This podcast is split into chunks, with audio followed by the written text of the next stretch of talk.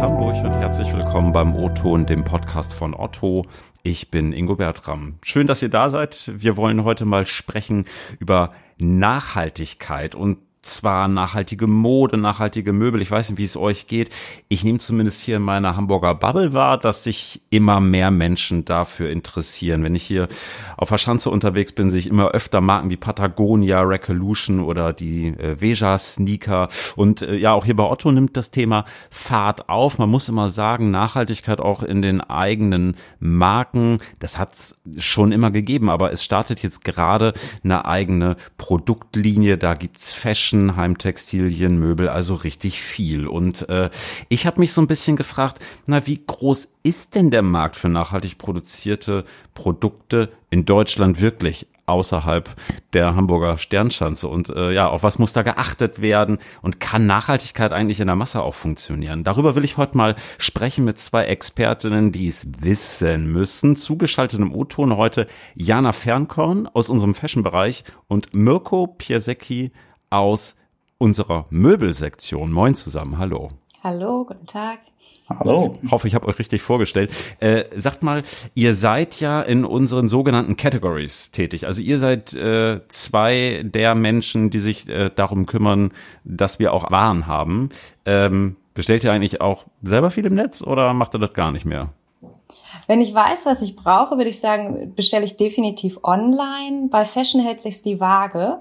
Ähm, das Angebot online ist irgendwie deutlich breiter und tiefer, macht natürlich mhm. auch ein bisschen mehr Spaß, ähm, verleitet aber auch dazu, mehr zu bestellen und gegebenenfalls dann auch mal Retouren zurückschicken zu müssen, was natürlich nicht so schön ist. Und tatsächlich, wenn man irgendwie den ganzen Tag vorm PC bei der Arbeit sitzt, dann ist es auch ganz nett, wenn man mal in die Geschäfte gehen kann und vor mhm. Ort ein bisschen schlendern kann. Ja, mache ich auch gerne. Ich finde das auch hier gerade auf dem, auf dem Kiez echt, echt schön. Was war denn deine letzte Online-Bestellung? War es Fashion oder was ganz anderes? Äh, es war oder nix? Ganz anderes. Äh, ich habe einen Kalender für 2021 bestellt. Ich bin aber noch ein bisschen oldschool unterwegs. Ja, wird Zeit. So langsam die Tage ticken. Und Mirko, bei dir auch einen Kalender bestellt oder? Äh, nee, tatsächlich, äh, also vollkommen was anderes. Ich glaube, ich habe eine Astschere bestellt zuletzt, weil ich bei meinen Eltern deren Astschere beim Baumschneiden äh, geschrottet habe. Und tatsächlich äh, gibt es eben keinen Baumarkt und das ist so irgendwie auch mein Vorteil beim Online-Shopping. Man hat einfach den Zugriff auf alles und da habe ich sie prompt gefunden und bestellt. Aber, ähm, aber nicht so hart zurückschneiden. Ich war hier am Wochenende im Wohlhauspark in Altona unterwegs und äh, die Linden sehen, seitdem sie vor zwei Jahren beschnitten worden sind, ziemlich traurig aus. beherzigen. Sagt mal Otto Products, ne? Ähm, die neue Produktlinie, die jetzt hier gestartet ist und für die ihr ja auch in Teilen mitverantwortlich zeichnet, hat sich ja ganz so ein Thema Nachhaltigkeit verschrieben. Ähm, was genau ist das? Was sind Auto Products? Was gibt's da auch für Kategorien? Jana, magst du mal loslegen? Ja, wie du es gerade schon gesagt hast, also mit der Marke wollen wir das Thema Nachhaltigkeit in den Fokus rücken.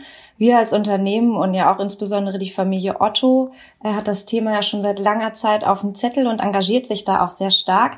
Ehrlicherweise haben wir das in der Kommunikation äh, aber immer ein bisschen verheimlicht, beziehungsweise waren da vielleicht hanseatisch zurückhaltend. Und mit Otto Products wollen wir das jetzt ändern ähm, und übersetzen eigentlich unsere Unternehmenswerte in konkrete Produkte. Ja, und gestartet sind wir mit Möbel und Haus- und Heimtextilien. Und mhm. seit Sommer haben wir jetzt auch Damen- und Herrenfashion im Angebot. Und ja, so planen wir jetzt sukzessive auch das Sortiment weiter auszubauen im kommenden Jahr.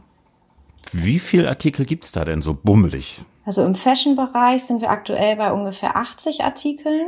Möbelbereich, ähm, Gott, da sagst du was. Also es ist ja immer die Frage, wie zählt man die Artikel, wie zählt man die Styles? Ich glaube, wir sind so bei 80, 90 Styles. Und wenn du dann guckst, wie viele mhm. Artikel, mhm. weil so ein Sofa gibt es ja auch manchmal in vielen Farben und Stoffen, dann kannst du das mhm. vervielfachen, mhm. aber so um und bei 200. Mhm. Ja, und äh, ich nehme so ein bisschen wahr, das ist jetzt gerade erstmal so der Start, da soll wahrscheinlich noch einiges folgen, ne? Da, genau. Also wir haben viel vor. Also wir sagen immer, wir müssen nicht ewig in die Breite gehen, sondern es geht eigentlich eher um die richtigen Produkte. Ähm, das durch macht man nicht so ganz so einfach, das direkt offen, äh, direkt zu treffen. Aber ähm, glauben schon, dass wir in Fashion und auch in Möbeln und in Heimtextilien ausbauen können und haben natürlich vielleicht auch noch vor, irgendwann mal in weitere Bereiche reinzugehen, ähm, um die Marke so ein bisschen breiter zu machen. Mhm.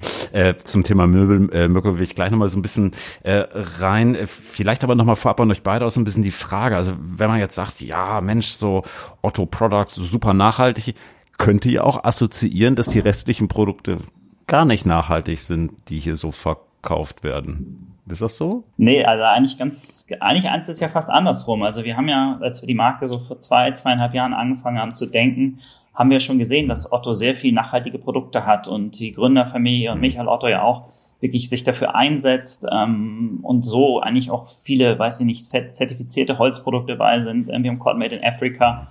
Aber wir haben eigentlich gar nicht am Produkt wirklich so viel drüber gesprochen oder das mit Otto in Verbindung gebracht. Und haben wir dann nicht gesehen, warum nehmen wir jetzt nicht eigentlich mal die, die Marke Otto und äh, packen die auf ein Produkt drauf, ähm, wo wir auch das Thema mhm. Nachhaltigkeit spielen. Und ähm, was wir natürlich schon haben, ist ja immer so dieses, ja, man muss ja auch vorankommen. Und wir sehen, wir haben eine Eigenmarken, also ich spreche doch jetzt mal für den Möbelbereich, ähm, haben wir zum Beispiel das Thema FSC, ähm, mhm. sehr stark, also dass wir sagen, wir wollen nur so nachhaltig ähm, geschlagenes Holz an den, an den Produkten haben.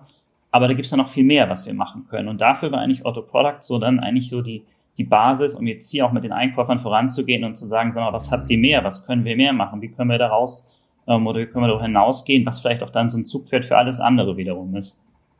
Ja, du hast jetzt gerade schon so ein bisschen auch übergeleitet, weil die Frage ist ja, äh, was muss es denn da vielleicht auch für Standards oder Vorgaben geben, damit ein Möbelstück zum Beispiel nachhaltig ist? Also was ist nachhaltiges Holz?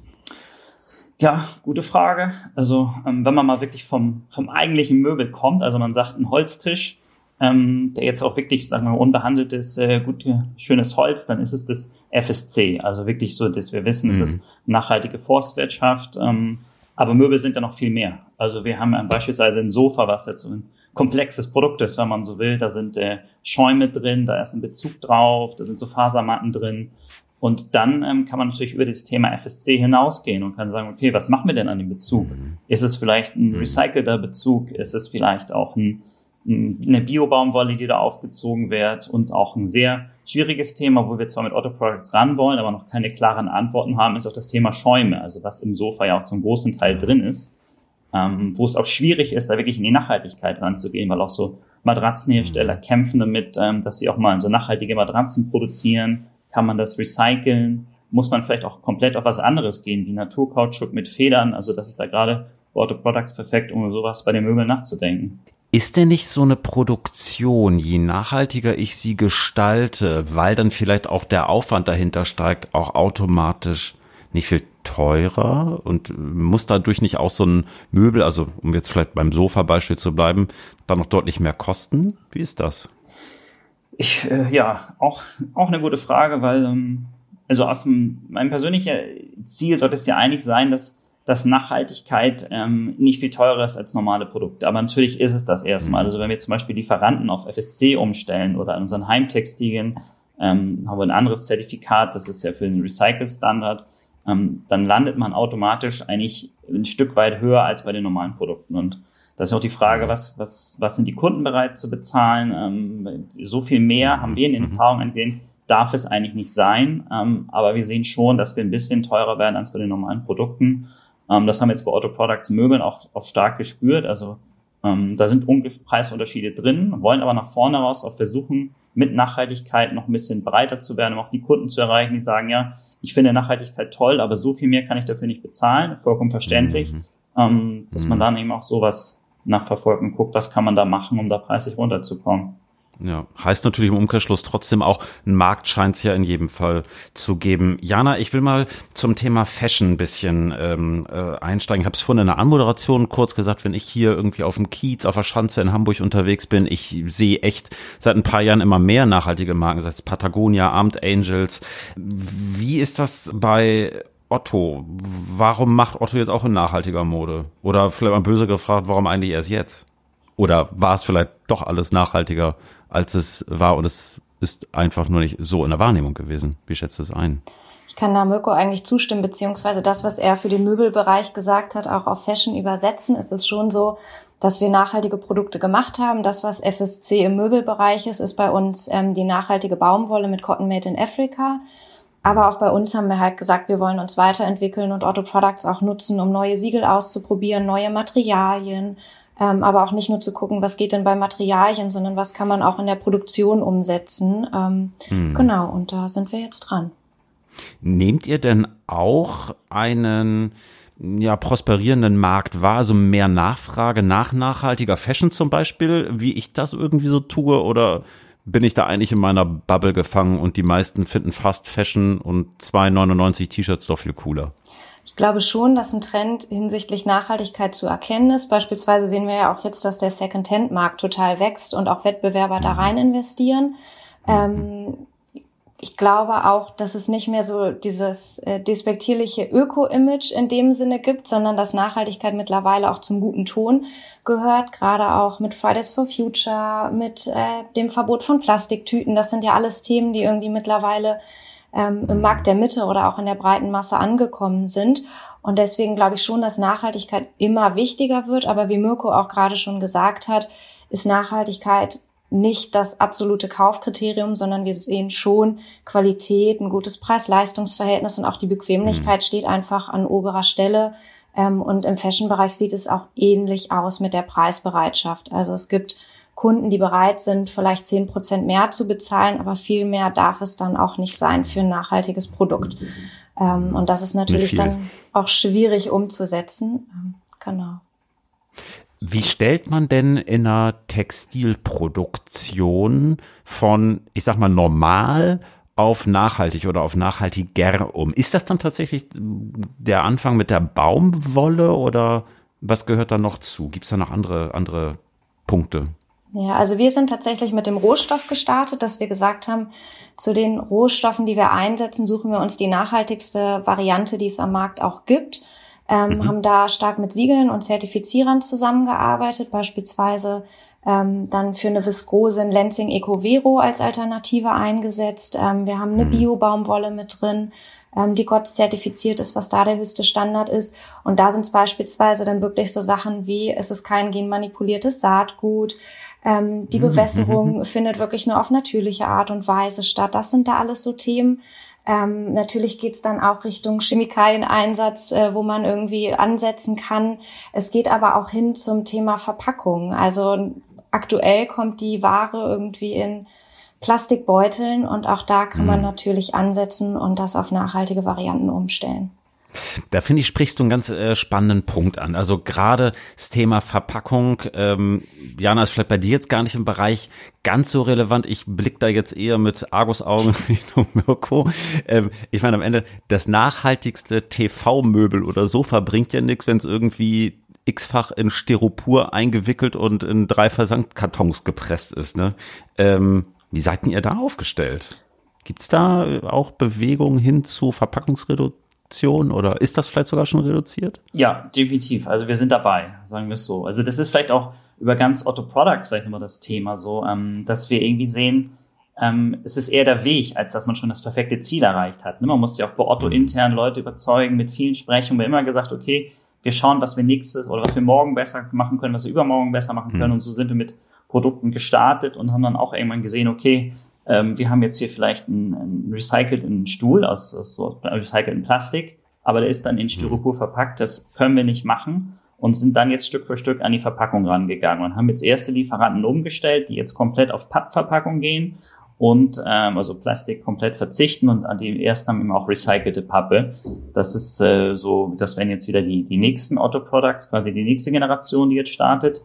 Und ein wirklich mhm. schwieriges Thema, das ist einfach die Verpackung von Sofas, weil die oftmals in so Folie reingehen. Ähm, und diese mhm. Folie muss das Sofa auch auf dem Transport schützen. Das kostet viel Geld, das soll beim Kunden heil ankommen. Da ist es nicht so einfach und da sind wir jetzt auch in Gesprächen dran mit ersten Lieferanten, was können wir machen. Es ist auf jeden Fall eine Herausforderung, ähm, aber der wir uns natürlich stellen wollen nach vorne. Ja, äh, wen das Thema übrigens interessiert, wir haben Anfang Juli dazu mal einen ganz spannenden Podcast gemacht mit einem Gründer von Wild Plastic. Da äh, geht es drum, Versandtaschen in diesem Fall, in denen dann eben meistens auch Klamotten verschickt werden, ähm, nachhaltiger zu gestalten, indem man halt komplettes recyceltes Plastik nimmt, was in der Umwelt aufgesammelt worden ist von Kooperativen. Kann ich sehr empfehlen. Ganz spannendes Thema. Verpackung ist natürlich jetzt nur eins. Ich möchte noch mal einmal so ein bisschen bohren, tut mir mhm. echt leid, ne? aber so ähm, an euch beide noch mal gerichtet. Frage auch mal so in Richtung Transport. Ne? Also ich meine, wenn ich sage, ich habe jetzt ein nachhaltiges Produkt, was aber erstmal 25.000 Kilometer über den Erdball fliegt, am besten noch. Das ist ja nicht nachhaltig, ne? Was macht denn ihr da? Na, wir haben ja verschiedene Produktionsstandorte, sage ich mal. Also wir sagen jetzt auch immer, ähm, es gibt Produkte, die kriegen wir nicht so einfach regional, da muss man schauen. Aber in erster Linie mhm. versuchen wir eigentlich immer bei vergleichbaren Produkten das Regionale vorzuziehen. Das heißt, ne, von Deutschland, EU oder um die EU herum, was gibt's da an mhm. Produkten? Und ist natürlich nicht so ganz so einfach zu entscheiden, ob es, ähm, wenn man hier einen LKW befüllt, ähm, was es dann an CO2 verbraucht oder wenn man irgendwo woanders einen ganzen Container befüllt, ähm, der dann mit vielen anderen Containern verschifft wird. Das ist dann eine, eine Frage, die, glaube ich, sehr, sehr tief und sehr weit geht. Aber so haben wir jetzt erstmal gesagt, okay, diese regionale Produktion ist vorzuziehen. Ähm, teilweise werden wir Produkte auch von mhm. weiter weg holen. Und wir haben ja auch nicht nur Möbel, wir haben auch die schönen Heimtextilien. Ähm, da kann vielleicht Jana gleich was zu sagen, auch weil das eben auch aus Ländern kommt, wo auch die Fashion herkommt, ähm, wie wir da vorgehen und was wir da vorhaben. Genau, hinsichtlich äh, des Transports bei Fashion ist es tatsächlich so, dass wir überwiegend noch in Fernost produzieren, beziehungsweise in der Türkei. Das ist so das nächste zu Deutschland.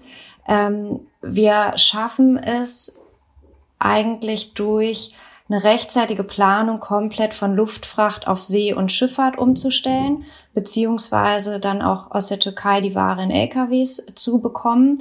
Ähm, mhm. Wir haben das Thema Transport in dem Sinne damit erstmal abgehakt im ersten Schritt, weil wir auch gesagt haben, wir haben langjährige Geschäftsbeziehungen mit unseren Partnern in Fernost. Ähm, die sind total bemüht, irgendwie nachhaltige Standards zu erreichen. Wir schulen die mhm. regelmäßig ähm, und die ganzen Zertifikate, die ich vorhin auch aufgezählt habe, wie ein GOTS und ein EcoVero, die zertifizieren halt auch soziale und oder ökologische Standards ähm, in der Lieferkette.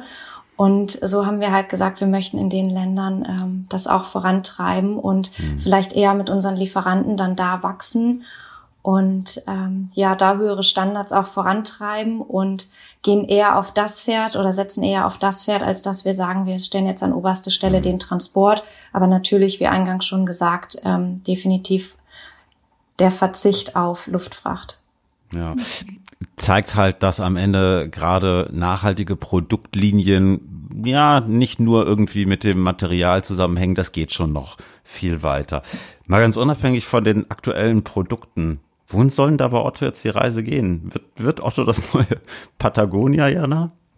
Ähm, ich glaube ehrlicherweise nicht, aber das ist auch nicht der Anspruch. Patagonia ist ja eine Mono-Brand und wir sind eine Plattform, äh, haben nicht nur unser eigenes Sortiment, sondern natürlich bieten wir auch den Marktplatz für andere Marken. Da gibt es mhm. gewisse Richtlinien, ähm, damit auch Standards eingehalten werden, aber in Patagonia, da kommen wir, glaube ich, dann doch nicht ganz dran. Mirko, hast du eine Ergänzung?